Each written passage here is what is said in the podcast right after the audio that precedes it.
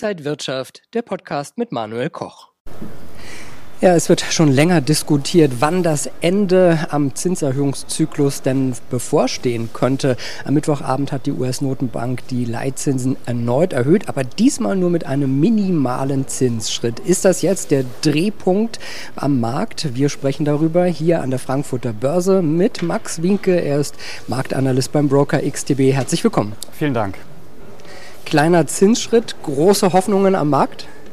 Ja, also es sieht eigentlich recht gut aus, zumindest gehen die Märkte davon aus, äh, dass es bald ein Pivot gibt, also einen geldpolitischen Schwenk. Äh, es wurde jetzt zum zweiten Mal in Folge Tempo rausgenommen. Im Dezember gab es ja 50 Basispunkte statt 75, jetzt sogar nur noch 25.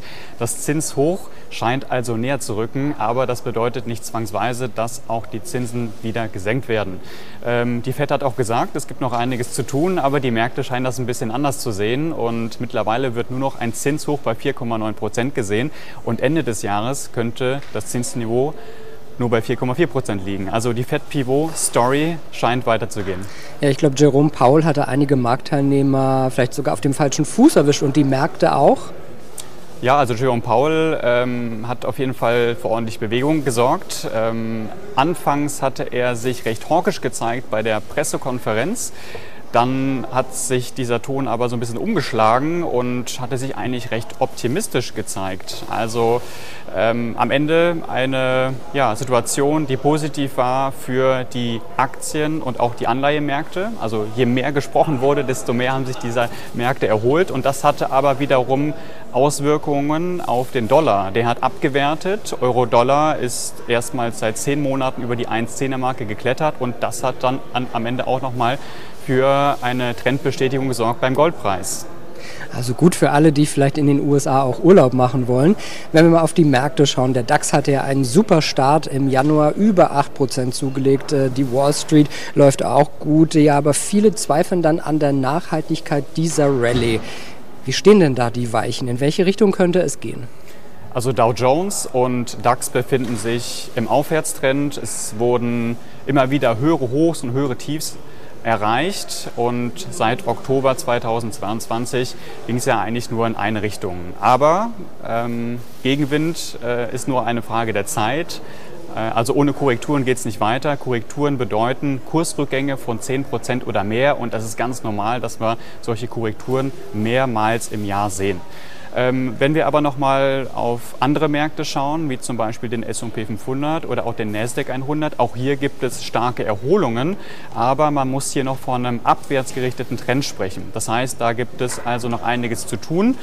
Ich würde da die August-Hochs nennen bei beiden Indizes. Das sind die wichtigsten Widerstände und solange die nicht durchbrochen werden, könnte Gegenwind bedeuten, dass ja, vielleicht auch eine neue Verkaufswelle gestartet wird. Und ähm, wir sehen also ein recht gemischtes Bild, äh, was die Indizes angeht. Der DAX liegt ja deutlich über 15.000 Punkten. Wir sind keine 10% mehr von den Allzeithöchstständen entfernt. Sowas wäre doch vielleicht realistisch für dieses Jahr, oder? Also ich bin relativ optimistisch, was die Entwicklung am Aktienmarkt angeht. Ähm, ich gehe davon aus, dass auch beim DAX neue Rekordhochs durchaus drin sind. Ähm, wenn wir aber noch mal schauen, wie der Markt sich jetzt seit Oktober bewegt hat, ja, sehr starke Rallye Richtung Ende des Jahres, zu Beginn des Jahres wirklich ähm, sehr euphorisch gewesen. Ähm, wir sehen also sehr starke Anstiege und das bedeutet auch, dass es Ungleichgewichte am Markt gibt. Ja, das sieht man vor allem dann im Monatschart, im Wochenchart. Und wenn der Markt so stark angestiegen ist, dann bedeutet das in der Regel, dass der Markt auch wieder mal stärker zurückkommt. Und ich könnte es mir durchaus vorstellen, dass der Markt, also der DAX, durchaus nochmal in Richtung 13.000 Punkte laufen könnte, um dann diese Ungleichgewichte sozusagen ähm, ja, wieder aufzuheben und dann vielleicht zu einem späteren Zeitpunkt wieder anzugreifen. Was bedeutet das jetzt alles für Anleger? Wie sollte man sich da aufstellen, seine Strategie wählen? Also es ist ja eine sehr ereignisreiche Woche gewesen bisher. Ähm, und jetzt gibt es aber noch einige weitere Veröffentlichungen, wie zum Beispiel die Quartalszahlen aus den USA von äh, Amazon, Alphabet und auch Apple. Die gibt es nämlich heute nach äh, Börsenschluss. Gestern Abend, also FED, wir haben es schon besprochen, und auch noch die Zahlen von Meta Platforms, also ehemals Facebook.